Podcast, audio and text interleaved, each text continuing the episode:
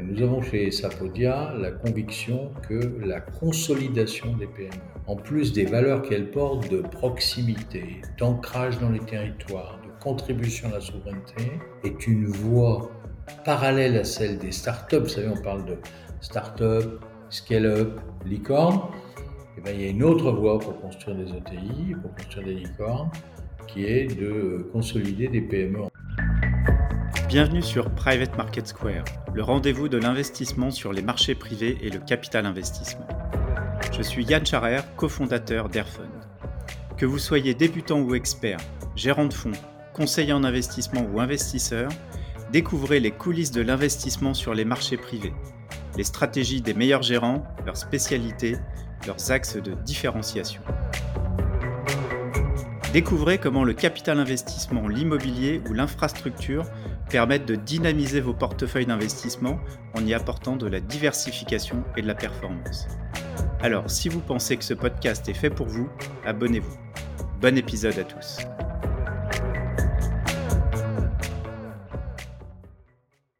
Bonjour Dominique, je suis très heureux de vous recevoir dans ce nouvel épisode de Private Market Square. On va aller sur un, segment euh, du marché du capital investissement qu'on n'a pas encore abordé euh, dans ce podcast. On a déjà interrogé des, gérants euh, de capital innovation, de capital croissance, de capital transmission, aussi appelé LBO.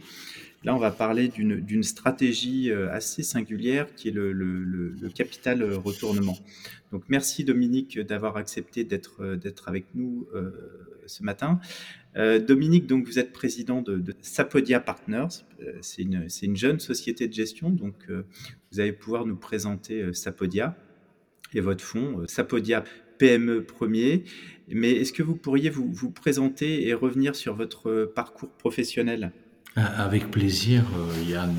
Merci à Airfund de, de nous donner cette opportunité de présentation. Alors, euh, comme j'ai coutume de dire, c'est une troisième vie professionnelle pour moi, puisque euh, j'ai été euh, pendant 18 ans un consultant, puis un dirigeant d'une société de conseil et d'audit très connue qui s'appelle KPMG, dont la branche conseil s'appelait Pittman Week. dans une deuxième vie professionnelle, après avoir vendu avec mes associés cette activité de conseil euh, j'ai créé euh, un opérateur télécom qui s'appelle Foliet Team, que j'ai fait passer en 18 ans de zéro à 54 millions d'euros de chiffre d'affaires. C'est aujourd'hui un des principaux opérateurs alternatifs français sur le marché de l'entreprise, euh, servant euh, aujourd'hui 7000 entreprises clientes avec un chiffre d'affaires qui est passé à 70 millions d'euros. Et, et, cette croissance, euh, elle a été réalisée par la reprise euh, de 18 sociétés en 18 ans, euh, dont une très grande majorité en situation de procédure collective. Voilà. Et donc une société en procédure collective, c'est une société qui a déposé son bilan et dont vous pouvez racheter les actifs, dont vous pouvez reprendre les personnels et que vous pouvez euh, consolider ainsi euh, en une très belle ETI euh, ce que j'ai fait avec mes managers et mes associés. Et d'ailleurs, nous avons ensuite transmis cette entreprise au management dans le cadre d'un LBO qui a été réalisé avec la Banque publique d'investissement, la Société Générale et Euraseo, et qui a permis aux investisseurs initiaux d'avoir un taux de retour sur leur investissement considérable puisqu'il était de 24 fois la mise. Voilà. Euh, et donc, comme j'avais envie de poursuivre euh, des activités euh, professionnelles, je me suis dit qu'après avoir été consultant et entrepreneur, je voulais devenir investisseur professionnel j'ai donc créé Sapodia. Voilà. Sapodia, c'est pas uniquement moi. Sapodia, c'est également une équipe. J'ai un cofondateur qui lui a un profil de manager de transition, il s'appelle Édouard Gosselin, et nous avons autour de nous trois ou quatre professionnels, pardon, quatre professionnels très expérimentés, euh, où on respecte totalement euh, la parité, qui nous servent de, de, senior advisor, comme on dit dans le métier, qui sont nos associés, qui sont quelqu'un avec une très grosse expérience de financier, Gabriel Fossorier, quelqu'un avec une très grosse expérience à la fois de private equity et de restructuring, qui s'appelle Gérard Fauvadel, et deux dames, l'une Isabelle Thévenot, est notre directeur général en charge du back-office, et l'autre Maître Poncelet, qui est euh, notre General Counsel et directrice juridique. Cette équipe, avec ce noyau dur euh, autour d'Edouard et de moi-même, est complétée par euh, la présence de trois juniors qui sont deux analystes et un chargé de mission autour des relations investisseurs. Merci, euh, merci Dominique. Alors, on voit effectivement que vous avez déjà une équipe euh, expérimentée et surtout, moi, ce que je retiens, c'est votre, votre expérience avec, euh, avec Folia Team, à la fois de création d'entreprise, mais surtout de, de reprise d'entreprise. Hein, donc, une, stratégie de build-up, mais sur, sur des entreprises, effectivement, que vous avez rachetées à la, à la barre du tribunal. Et ça, c'est intéressant parce que finalement, cette stratégie qui a magnifiquement marché avec Folia Team, euh, c'est celle que vous voulez finalement appliquer et que vous avez commencé à appliquer sur, euh, le fonds euh, Sapoda PME premier, c'est ça? Exactement, vous avez tout compris. la stratégie de Sapodia, qui est donc à la fois une société de gestion, travers de Sapodia Partners, et un fonds d'investissement plutôt orienté retournement, concourt et vise à créer des ETI en France à partir de la reprise d'actifs euh, corporels, corporels, et évidemment de la reprise de personnel, de PME qui euh, sont en défaillance et, et qui ne seront pas, euh, qui ne pourront pas continuer à fonctionner seuls. De ce point de vue-là, cette stratégie, pardon pour l'anglicisme, plus que du restructuring, c'est du buy and build, c'est-à-dire c'est on achète et on consolide. Alors, pourquoi on fait ça? Bon, évidemment, Folietim est un succès, mais au-delà d'un succès, nous avons chez Sapodia la conviction que la consolidation des PME, en plus des valeurs qu'elles portent de proximité, d'ancrage dans les territoires, de contribution à la souveraineté, est une voie parallèle à celle des startups. Vous savez, on parle de startups, scale-up, licorne, eh bien, il y a une autre voie pour construire des OTI, pour construire des licornes, qui est de consolider des PME entre elles. Et alors, c'est réaliste parce qu'il y a beaucoup de PME qui périclitent en France aujourd'hui par manque de fonds propres, par également manque de connaissance des bonnes pratiques, alors que leurs marchés sont en croissance et que ces marchés attendent une taille critique. Voilà. Oh, oui, allez-y. Non, non, c'était juste, oui, effectivement, et c'est souvent, on, compare souvent la, France à l'Allemagne, et, souvent on dit que l'Allemagne a, effectivement a, énormément d'ETI, et c'est ce qui manque en France. On a, on arrive, on a du mal à faire passer nos belles PME en, ETI, et donc là, c'est exactement ce que vous cherchez à faire avec, euh, avec votre fonds. Oui, parce que c'est ce que j'ai fait chez Foliati, mais ça a particulièrement bien marché vous le dis, hein, 70 millions d'euros de chiffre d'affaires aujourd'hui de ce groupe, 350 personnes, 7000 entreprises euh, servies comme opérateurs. Et euh, en fait, euh, nous souhaitons dupliquer ce modèle. Voilà.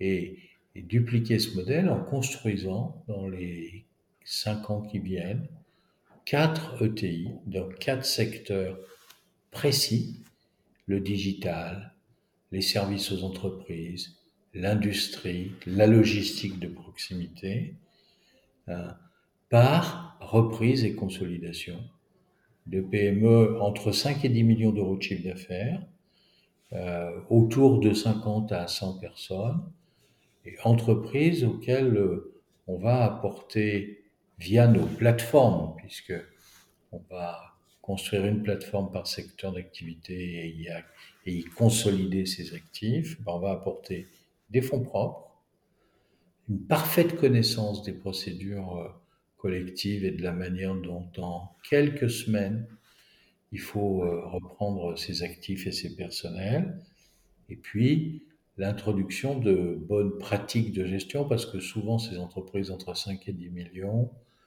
elles souffrent un peu de problèmes de croissance, euh, elles souffrent des limites de leurs dirigeants, euh, voire de la nécessité d'avoir ce qu'on appelle un modèle d'affaires qui soit repensé. En synthèse, ça dépasse d'ailleurs le cas de Sapodia, on va avoir à peu près 300 PME par an qui vont se trouver dans cette situation. Et il faut 5 à 6 PME pour faire une ETI. Une ETI, c'est 50 millions.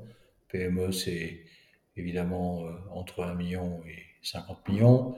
Et celles que nous, vivons, nous visons sont autour de 10 millions. Et donc, euh, il en faut 5 à 6. Et donc, euh, il y a largement largement de quoi faire, euh, non seulement pour Sapodia, mais pour d'autres, beaucoup, pour créer jusqu'à 150 ETI dans les 5 ans qui viennent.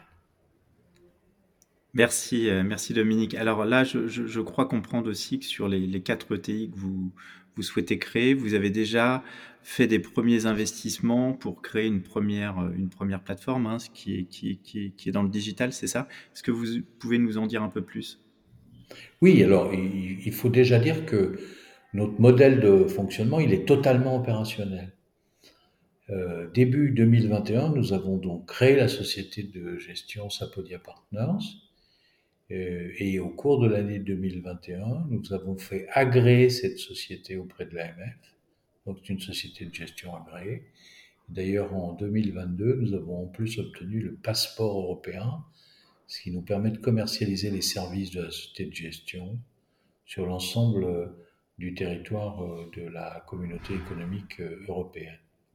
Parallèle, fin 2021, nous avons créé notre fonds, qui s'appelle donc Sapodia PME Premier, et nous avons lancé début 2022 une première levée de fonds qui nous a permis de collecter auprès d'un réseau d'entrepreneurs amis au sens large 3,6 millions d'euros.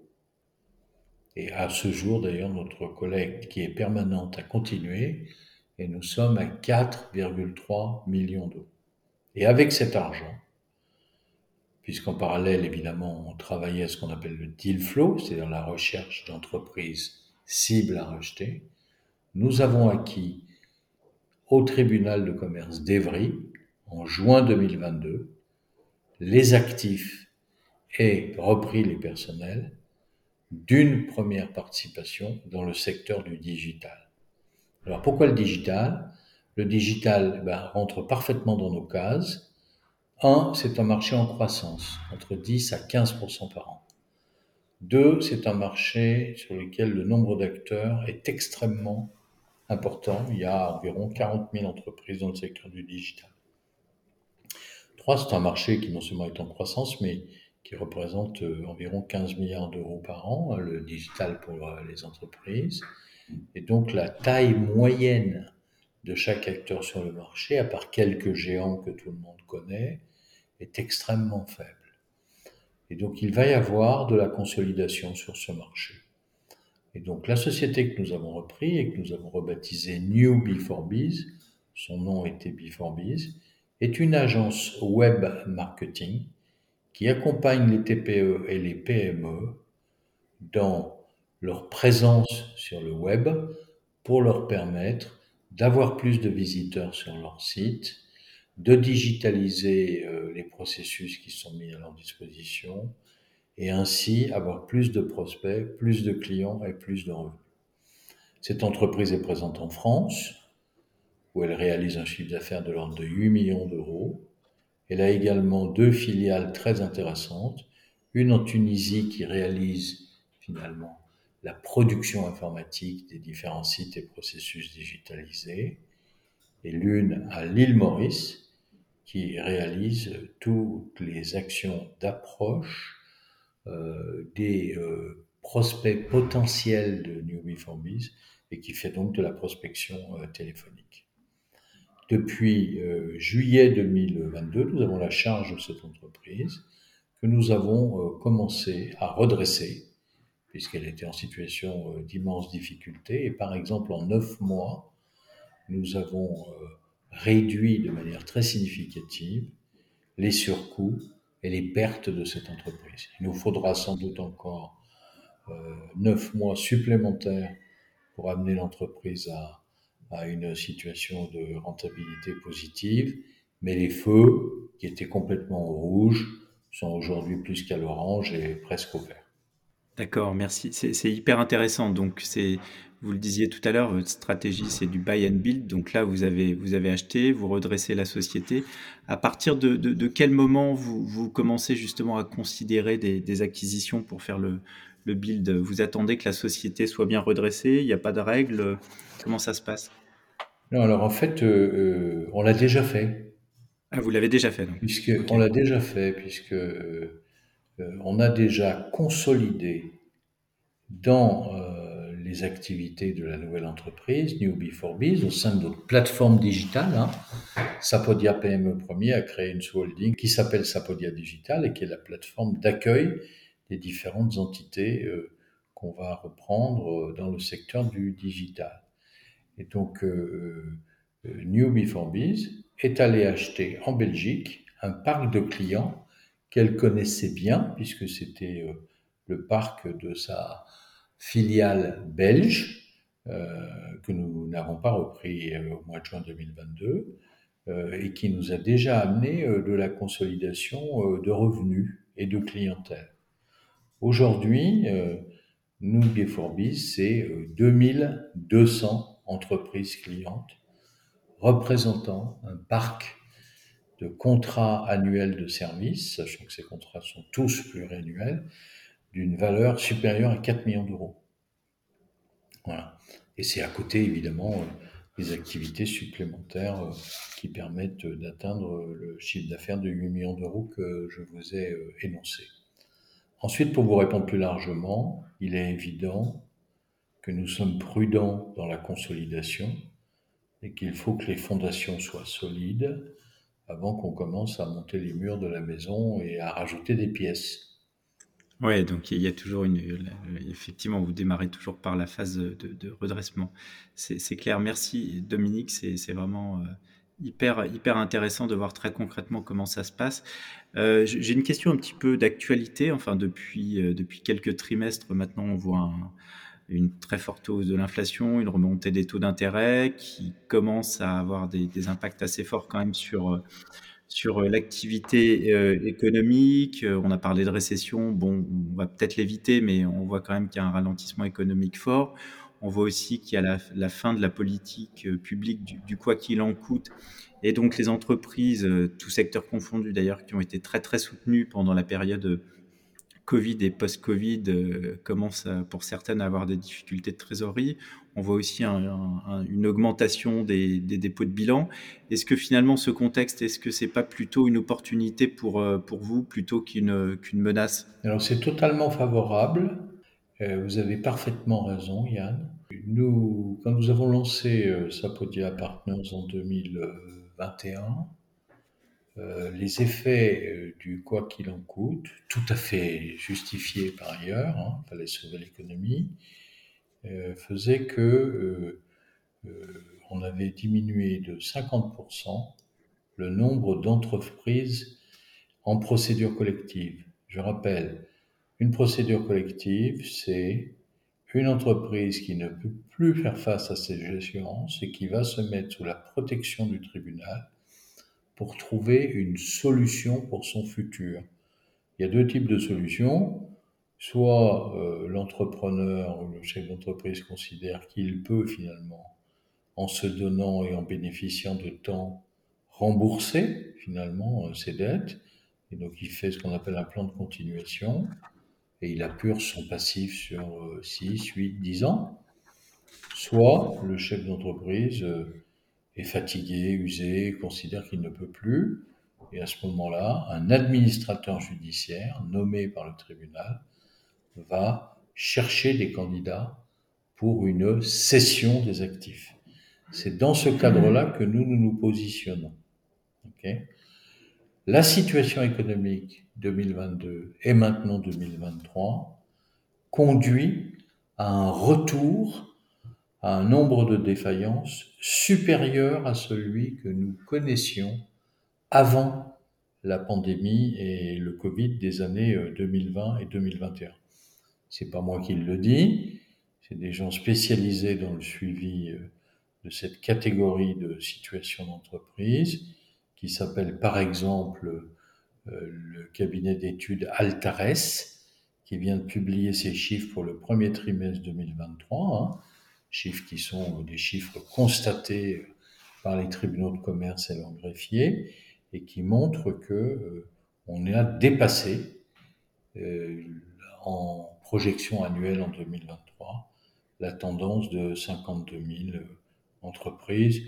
Mon estimation, c'est que sur 2023, 2024 et 2025, on sera entre 50 et 60 000 entreprises défaillantes par an, dont plusieurs milliers pourront rentrer dans les cibles de Sapodia. Donc je pense que euh, c'est une vraie période d'opportunité qui s'ouvre pour les fonds qui, comme nous, vont faire du buy and build, c'est-à-dire euh, de la reprise et de la consolidation. Alors justement, merci, merci Dominique. ça ça m'amène une autre question. Euh, quelques milliers d'entreprises par an qui sont dans votre cible. J'imagine que dans le cadre de ces procédures collectives, il faut être euh, hyper réactif, il faut avoir les bons réseaux aussi. Euh, on s'improvise pas comme ça, repreneur d'entreprise au tribunal de commerce. Comment est-ce que vous faites concrètement? Alors, je, vous ai dit que mon groupe précédent avait acquis 18 entreprises dont la plupart en situation de procédure collective. La première chose, c'est qu'évidemment, on ne gagne pas à tous les coups. Donc, euh, au fil de ces deux dernières décennies, euh, j'ai peut-être candidaté 50 fois, vous voyez. Donc, au travers de ces 50 fois, euh, ben, j'ai constitué un réseau et, une méthode d'acquisition. De, Évidemment, par ailleurs, je bénéficie, et, peut dire bénéficie de l'apport euh, de mon associé, qui, je l'ai dit, est manager de transition, mais qui a essentiellement travaillé depuis 15 ans pour des fonds reprenant des entreprises également dans les tribunaux de commerce. Voilà, donc à nous deux, euh, et avec le soutien de nos deux conseillers, euh, que sont Gérard Fauvadel et, Gabriel Fossorier, hein, professionnels du domaine également, on a construit une méthode euh, qui consiste toutes les semaines à screener, à, regarder en détail les entreprises qui déposent leur bilan et pour lesquelles il y a des appels à candidature. Ça va vous faire sourire, mais il y a un journal qui s'appelle Les Échos qui tous les vendredis publie une page d'annonce. Oui, tout à fait. Et à partir de ce screening, on ouvre on candidate auprès des administrateurs judiciaires sur les secteurs qui nous intéressent, on ouvre une data room, on a quatre semaines pour nous faire une conviction, un diagnostic. Donc, euh, la première chose qu'on fait, c'est on va rencontrer les dirigeants et les personnels pour comprendre pourquoi ils en sont arrivés là. Et en fonction du secteur, des réponses, de la perception qu'on a, on fait euh, par sélection successive dans notre comité d'investissement un go-no-go euh, qui nous conduit euh, au bout de quatre semaines à déposer une offre. Euh, cette offre, ensuite, elle est comparée à d'autres. Il y a en moyenne 5, 6, 7 offres. et les AGI, les administrateurs judiciaires, renvoient à chacun des candidats une vision des autres offres, évidemment anonymisées, et surtout, et surtout, les points sur lesquels leur offre doit être améliorée. selon les cas, eh bien à ce moment-là, on poursuit ou on ne poursuit pas.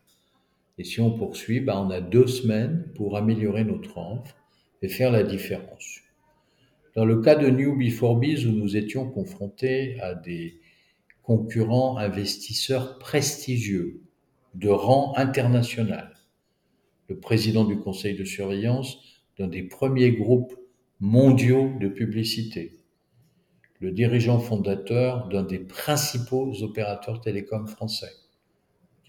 nous avons gagné parce que nous avions sans doute le projet industriel le mieux compris par les collaborateurs.